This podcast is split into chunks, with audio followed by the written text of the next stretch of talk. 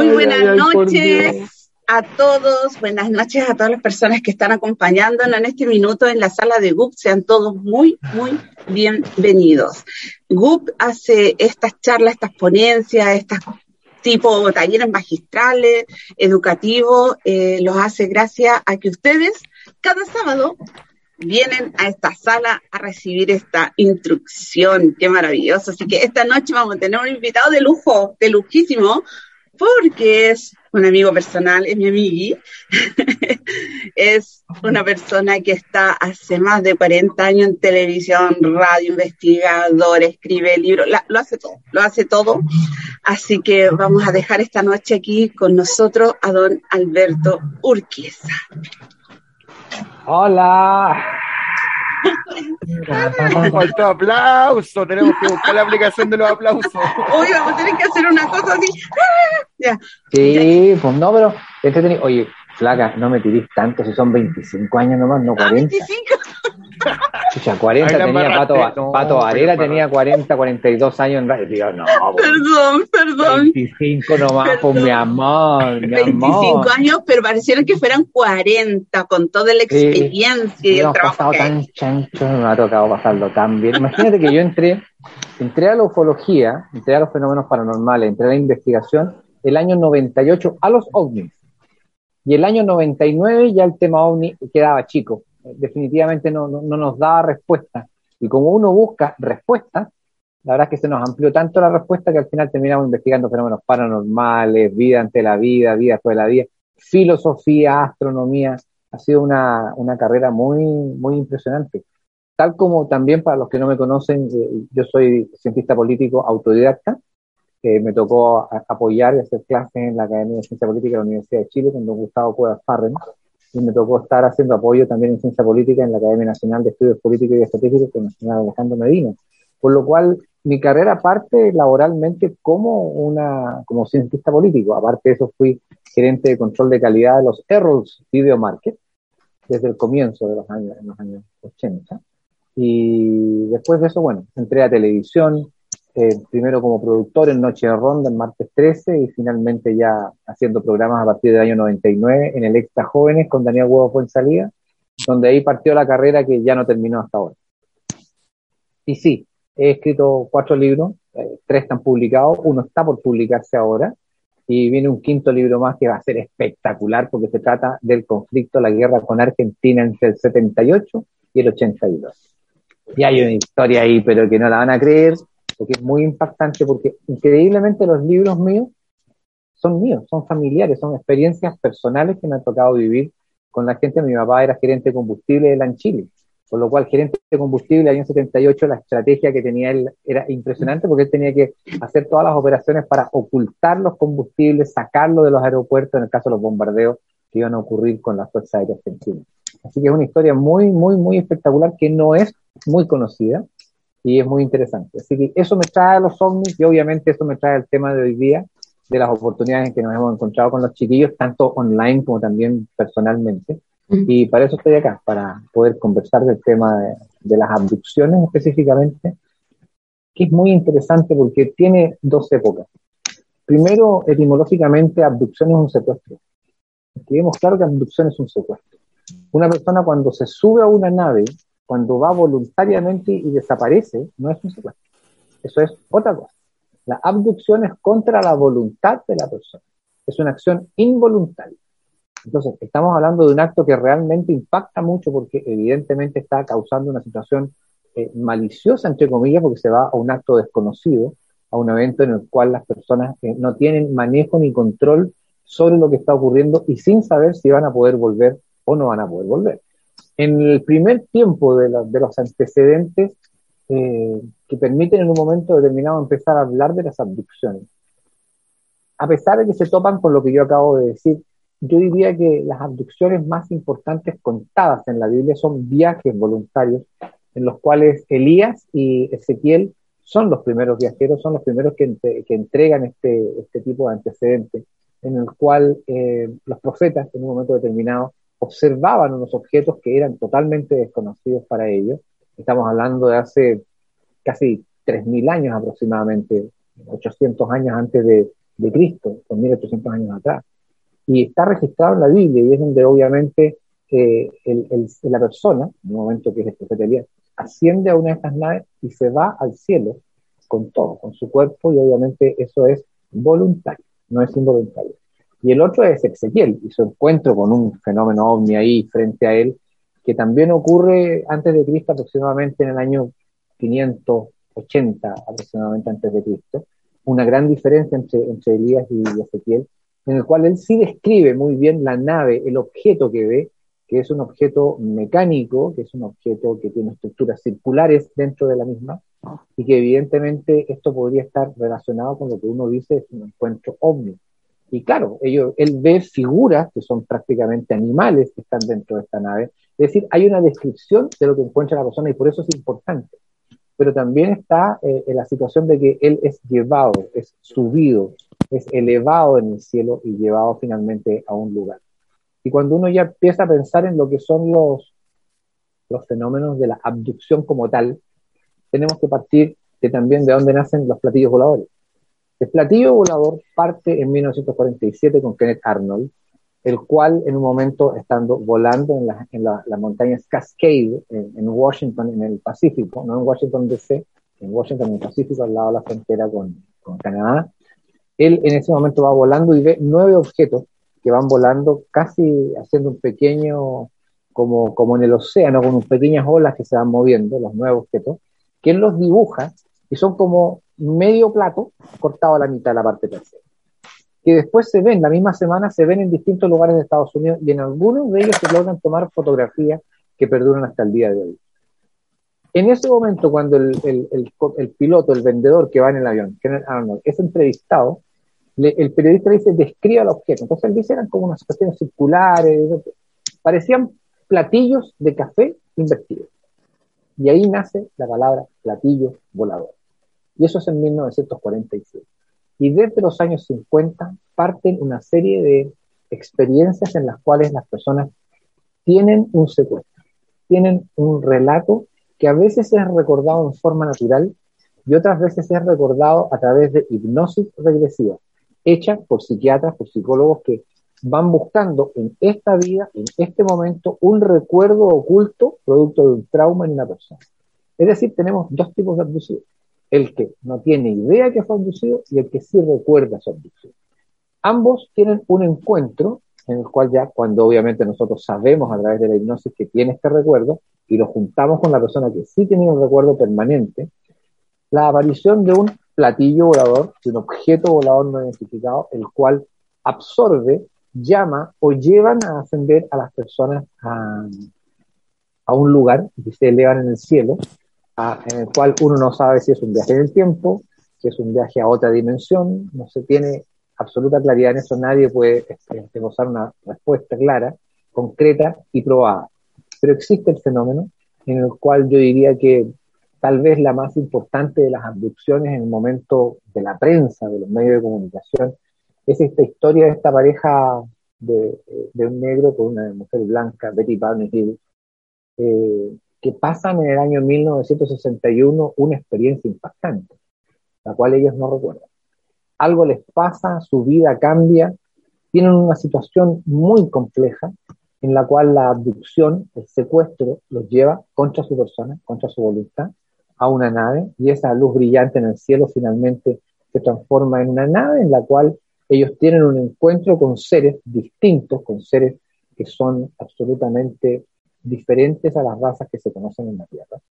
Y desde ese momento empieza un, viaje en el cual ellos son investigados por médicos y especialistas psiquiátricos que llegan en un momento determinado a, a lograr hacer una hipnosis regresiva efectiva, sin inducción, las cuales quedan grabadas, y eso es lo mejor quedan grabadas porque de esa manera, eh, al quedar grabadas, está el testimonio de cómo reacciona la persona y si hay inducción de parte del eh, profesional que está haciendo el análisis.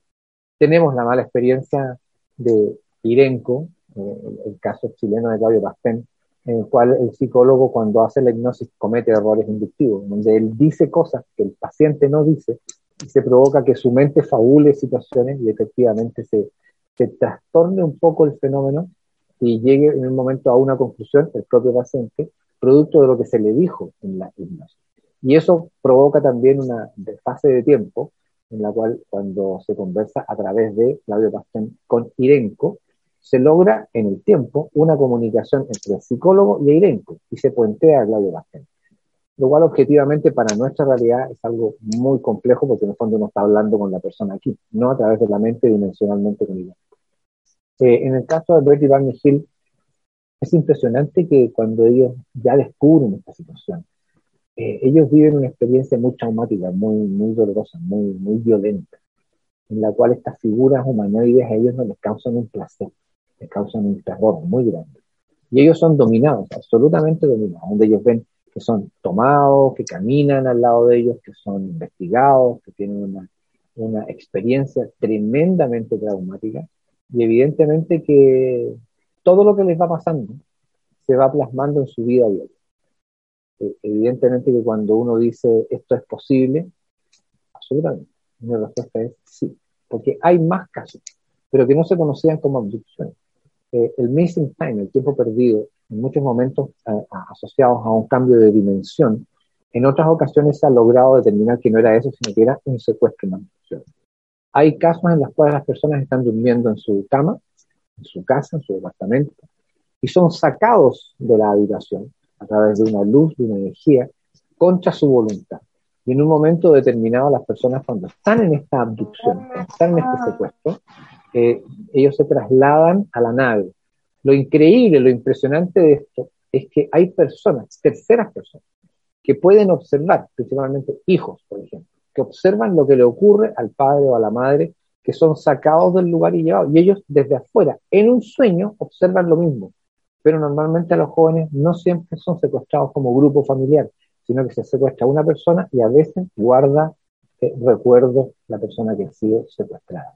Las memorias son muy importantes, porque cuando uno habla de, de las memorias que tiene la gente, uno dice, pucha, pero ¿cómo se puede recordar algo que no se puede recordar? Y no es una ambigüedad no se pueden recordar cosas, pero se quieren recordar, están en la mente. Se aparecen principalmente a través de pesadillas, de sueños, de sueños muy vivenciales que son más simbólicos, de características como son sueños oníricos, son una expresión de la mente subconsciente, en la cual quiere sacarla, quiere que aparezca. Es decir, probablemente la persona que ha sido abducida ha sido llevada a una hipnosis en la cual se le ha dado una instrucción de olvidar lo que ha ocurrido. Pero el subconsciente siempre guarda parte del recuerdo.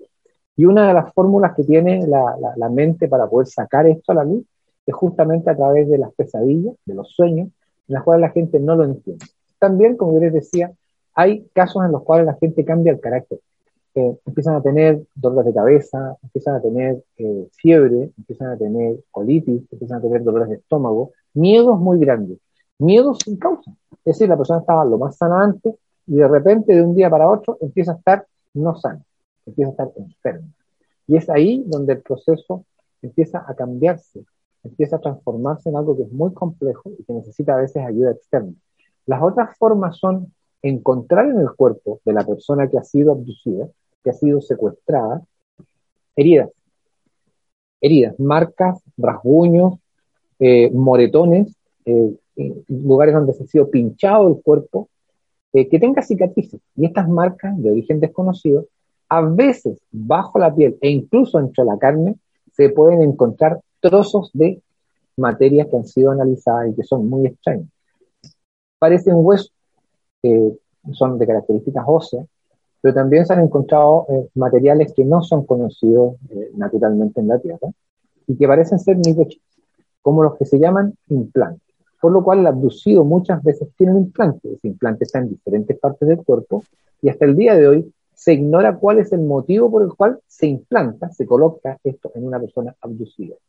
Muchas veces el implantado nunca recuerda qué es lo que pasó. Es decir, sabe que fue secuestrado, sabe que fue llevado e incluso a través de hipnosis no logra recordar qué es lo que pasó y el por qué lleva estas cicatrices y por qué lleva estos implantes dentro del cuerpo.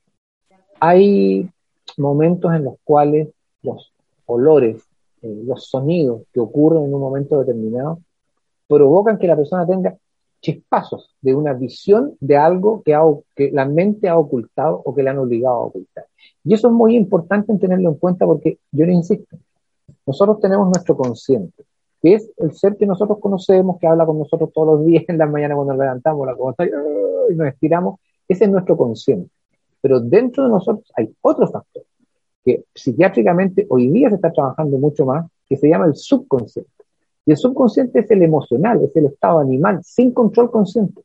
Ese estado es el que mantiene el conocimiento. Ese estado es en, el que la abducción tiene que entrar en ese sector para poder sacar a la luz y en un momento determinado son olores, son colores y son sonidos los que permiten que una persona empiece a tener desde su subconsciente recuerdos de algo, lo cual puede ocurrir espontáneamente, la persona tener una, eh, un recuerdo de algo en un momento determinado. Lo otro son las marcas. Y las marcas en el cuerpo incluyen, por ejemplo, casos, uno de los cuales me tocó conocer e investigar a mí solito en forma exclusiva, que fue el caso de eh, Peter, una persona joven que fue abducida mientras iba manejando un auto con su familia. Estaban en la playa, iban hacia Casablanca y en la ruta, cuando llegan a la casa, él se saca su camisa y tenía una mano, y no es broma, de este porte marcada entre su espalda y su torso. Es decir, una mano lo había, era como si eran dos manos, por cada lado lo hubieran tomado por lado y lado, prácticamente desde la columna hasta las costillas delanteras, unas manos gigantes que estaban marcadas en el lugar de su cuerpo, como si todo su cuerpo estuviera tostado menos ese lugar. Entonces uno dice, ah, se puso crema contra las quemaduras, se puso al sol y quedó marcado. El problema está en que esas quemaduras duraron tres años hasta que se desapareció. Y si hubiera sido una quemadura, hubieran durado un par de semanas, unos meses y nada más. Es muy interesante el trabajo porque él en un momento determinado cambió su vida. Como siempre cuando hay ocurrencias de este tipo de fenómenos y abducciones en el cual la gente no sigue igual que antes. La gente cambia, las personas tienen cambios que son a veces muy notorios. Eh, este, esta persona era vendedor y se transformó en un excelente terapeuta de cuencos, de vibraciones, por lo cual él tenía un, quedó con una sensación vibracional muy especial en su cuerpo y ha hecho un trabajo social muy, muy importante. Es decir, estamos viendo un secuestro, una abducción que lleva a gente en un momento a un lugar determinado y que esto han tenido pruebas. Y yo diría que incluso la abducción ha sido más probada que el tema de los ovnis. Porque ustedes no lo crean, el caso más investigado, el caso más claro, no es el de Betty Barney es el de una persona que se llama Travis Walton. Y Travis era un maderero, un gallo que trabajaba cortando madera con su equipo, él era capataz de un grupo de trabajo y el año 1975, Travis Walton termina su trabajo, como todas las tardes, agarran la camioneta con sus amigos y se van a, su casa. Y en el camino, ya de noche, se encuentran con una luz que ellos pensaron que era un incendio. Entonces fueron ellos a, ver qué es lo que pasaba, qué es lo que estaba ocurriendo. E increíblemente, con su amigo, que era Mike Rogers, que era el que iba manejando el vehículo, llegan hasta un punto donde había una luz en el cielo y esta luz estaba iluminando de un color rojizo anaranjado un piso. En ese lugar, Travis Walton se baja, haciéndose el gracioso, haciéndose el choro, haciéndose el simpático, y se baja riéndose de lo que estaba pasando. Y de pronto él se pone solo bajo la luz, se pone solo debajo del fenómeno mientras los otros estaban con mucho terror, con mucho miedo, varios de ellos llorando, y, ellos observan lo que ocurre y de repente ellos ven que un rayo de luz blanco impacta, golpea, toma a Travis Walton, lo eleva en el aire, no por un segundo, por varios segundos, y finalmente ven como este rayo lo lanza muy lejos, a gran distancia, y ellos deciden huir, deciden escapar. Finalmente ellos denuncian esto, no les creen, piensan que ellos lo mataron y lo escondieron, se busca por la policía durante cinco días, están buscando por todas partes hasta que Travis Walton vuelve a aparecer. Travis Walton aparece con heridas en su cuerpo, totalmente desnudo, en medio de la lluvia, estamos hablando de Arizona, así que igual frío, no hacía tanto frío, era Arizona. Y en un momento determinado, este hombre es encontrado, es tomado y es llevado a su casa, y la policía les hace eh, un interrogatorio previo al encuentro con Travis Walton a los amigos que estaban con él en el, Alan Dallis, eh, Mike Rogers, son eh, entrevistados y se les pone un polígrafo. y todo lo que ellos dicen, incluyendo el, el objeto luminoso que estaba en el cielo, que no era una luz, era un objeto luminoso sólido, sale que era verdad. Que lo que estaba diciendo Dwayne Smith, lo que estaba diciendo eh, John Juliet, eh, era totalmente verdadero. Era una situación absolutamente real. Y cuando vuelve este hombre, eh, vuelve extraño, él no recordaba lo que había pasado por su comportamiento, era absolutamente anómalo. Era un comportamiento extraño, era un comportamiento que no era él. Y en un momento, él justamente en un impacto social, porque tenía una especie de rechazo social a estar con la gente. Cuando se hace una celebración para festejar su retorno, de, que nadie sabía lo que había ocurrido, eh, nadie entendía tampoco lo que había ocurrido, ni la policía, ni los especialistas del FBI, nadie entendía qué es lo que había pasado. Este hombre empieza a tener pequeños trastornos mentales, pequeños impactos en los cuales él empieza a sufrir visiones y estas visiones a él lo afectan como si él estuviera viendo en ese minuto lo que le estaba pasando. Y en un instante él cae al suelo y le cae justamente eh, miel de maíz en la boca.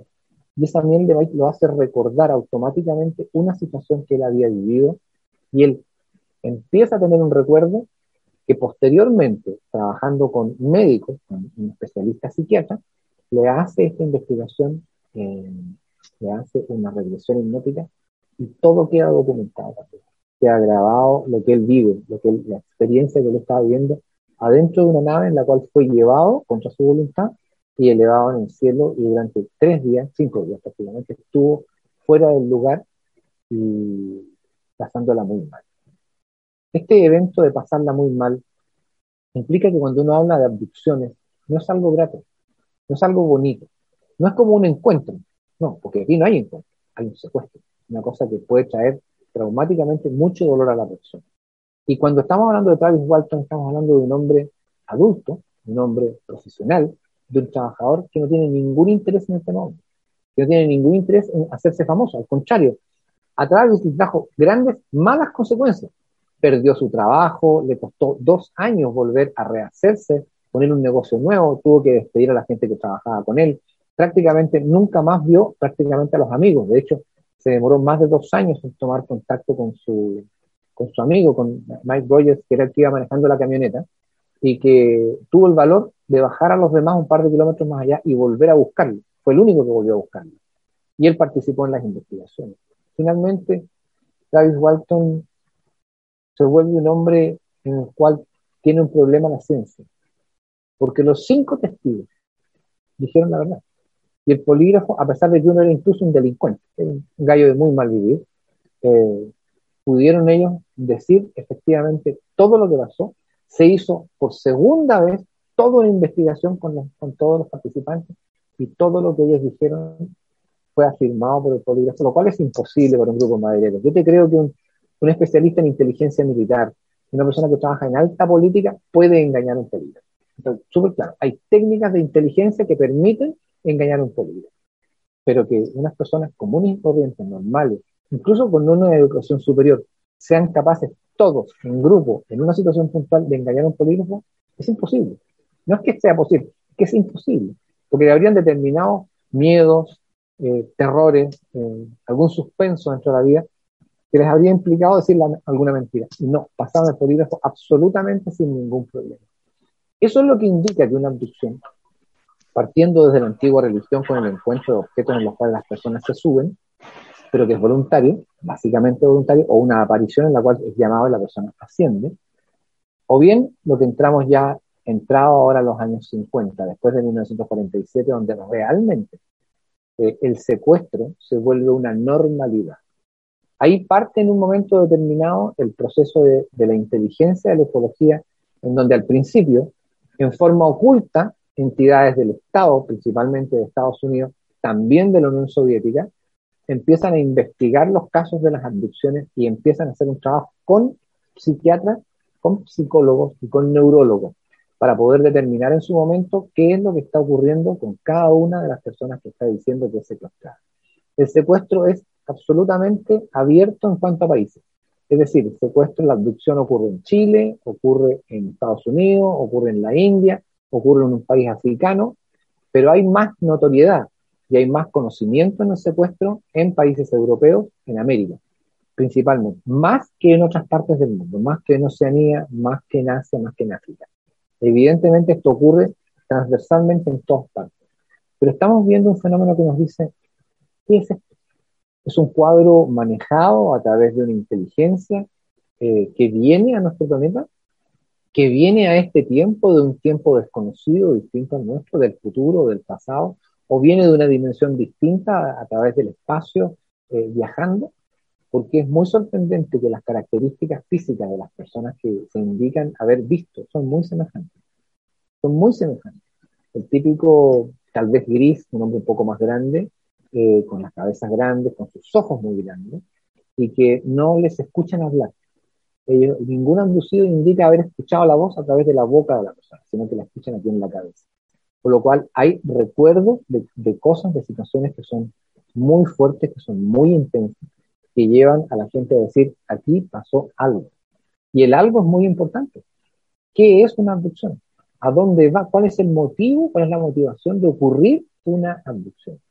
Y hay que decir muy claro que cuando alguien dice que es escéptico, que la persona no cree absolutamente en nada, tiene todo el derecho a pensarlo porque estamos hablando de un fenómeno, de una situación que es absolutamente nueva, que objetivamente tiene 72 años, aproximadamente, 75 años. Eh, no tiene más tiempo que eso, es muy, muy nuevo. Y si vemos que la psiquiatría, tanto la de Freud como la de Jung, tiene prácticamente un poquito años más, 80, 85, 90 años tal vez, no más que eso. Estamos viendo en un proceso humano muy fuerte, muy intenso, en el cual estamos recién empezando a conocer la mente humana. Estamos empezando a conocer la historia del proceso de la mente humana y también el proceso de nuevos fenómenos como este encuentro con eh, objetos, con seres que no aparecen como, como animales, como formas de vida terrestre normal, común y corriente.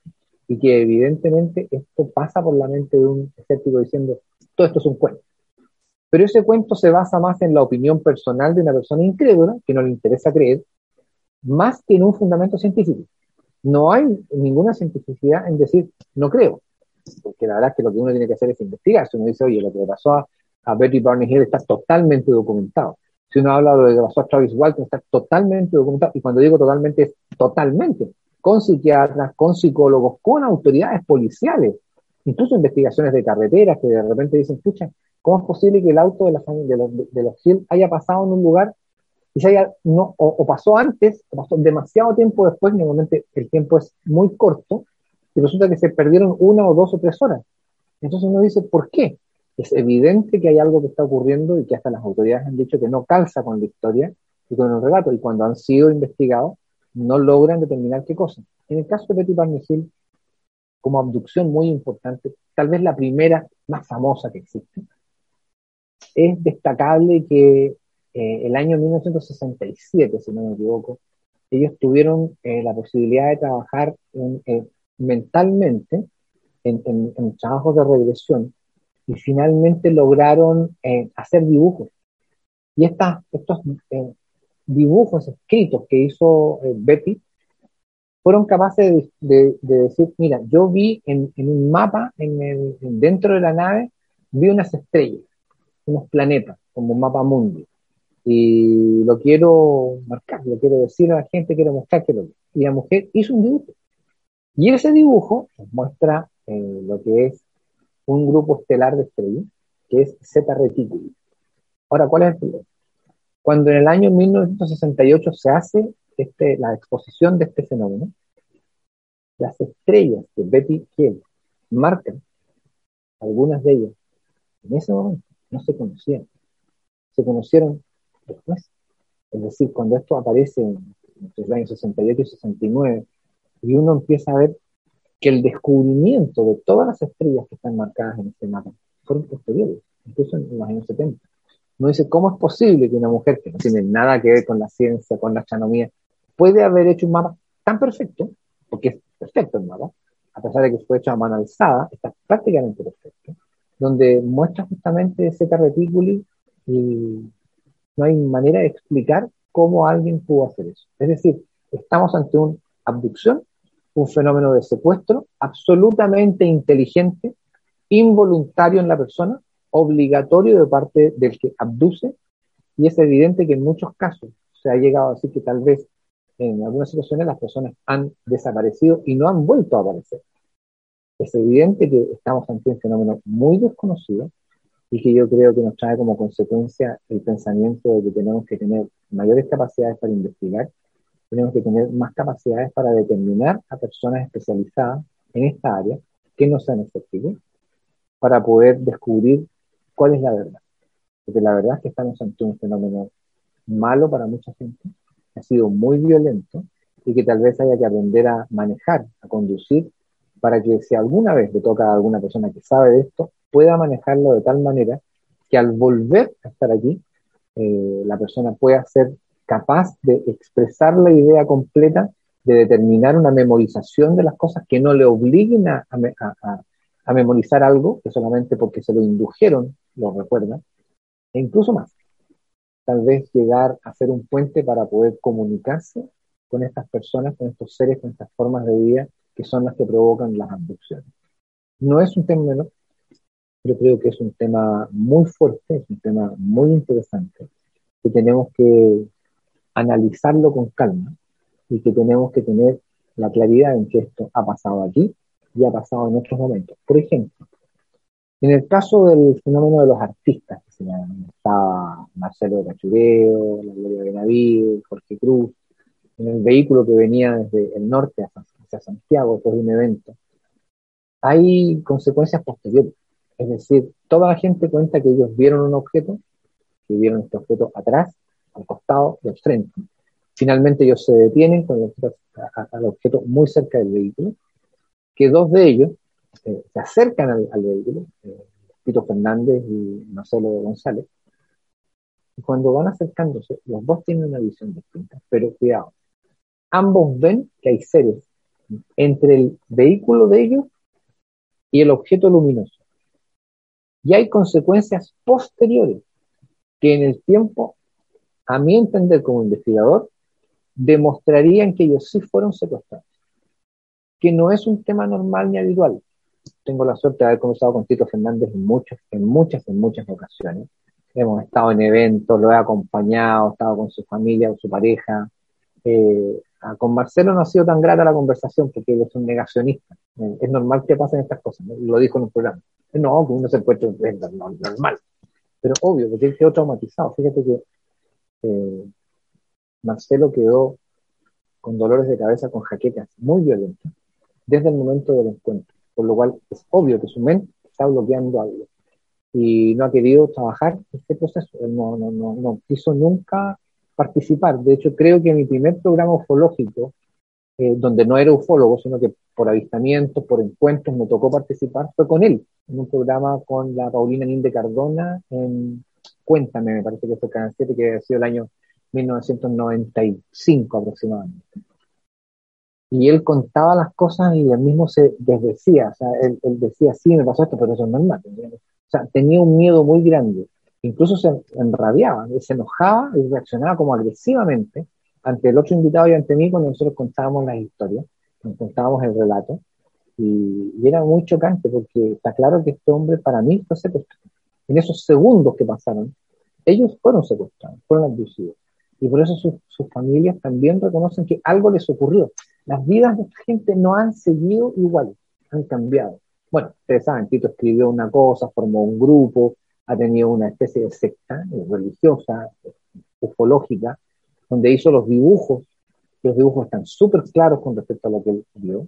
Eh, y los demás también, Jorge Cruz también, la Gloria también, eh, todos los que estuvieron ahí vivieron una experiencia muy violenta, pero pocos, muy pocas veces. Creo que una vez escuché algo sobre el tema de la posibilidad de abducción, lo cual yo sí conversé con los demás, sí los conversé con, con varios de ellos, incluso con las hijas de una de las personas. Eh, estuvimos conversando de eso y para mí está claro que sí hubo una, una abducción, que no es recordado. Y para mí es muy interesante porque están todos testigos vivos y me encantaría tener la voluntad de ellos para hacer un proceso de regresión hipnótica con profesionales, no con uno, con varios profesionales, psiquiatras y psicólogos, y la participación de, investigación de investigadores, para poder llegar al punto de recordar lo que ocurrió en ese momento en 1974 y tratar de encontrar, sin inducir, el momento en que fueron secuestrados. Cuando vemos este tipo de trabajo, cuando vemos este tipo de exposición, está claro que esto no es normal, que esto no es una cosa que le pase a cualquiera. Esto no es algo que simplemente un golpe en la cabeza, eh, un alcohol o una droga pueda provocar.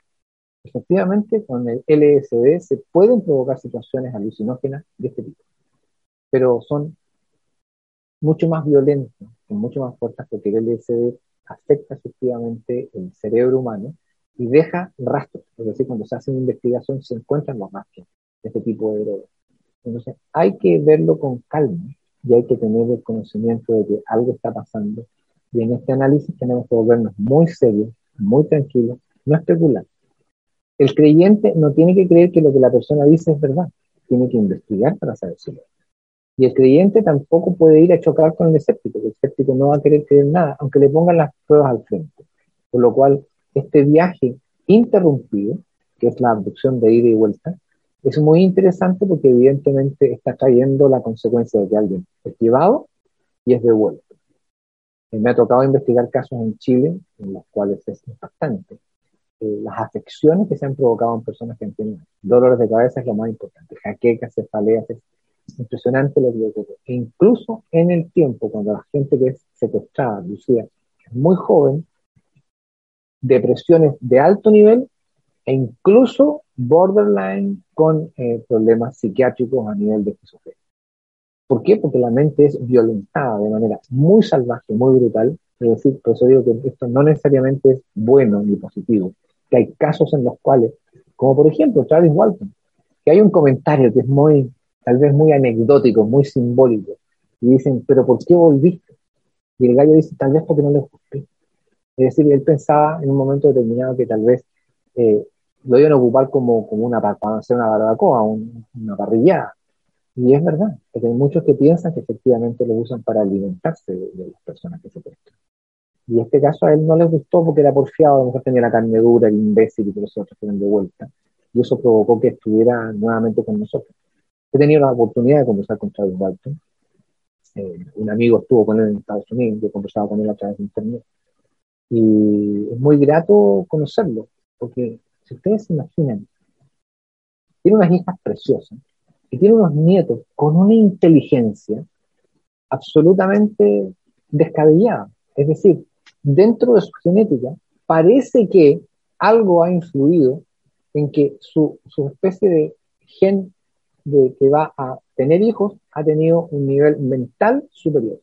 No es broma, eh, de verdad que se, lo destaco como una de las situaciones que normalmente la gente no las ve pero como yo he tenido la suerte de conversar con, con Travis, me ha tocado la oportunidad de, poder ver con él y con su familia cómo es su vida.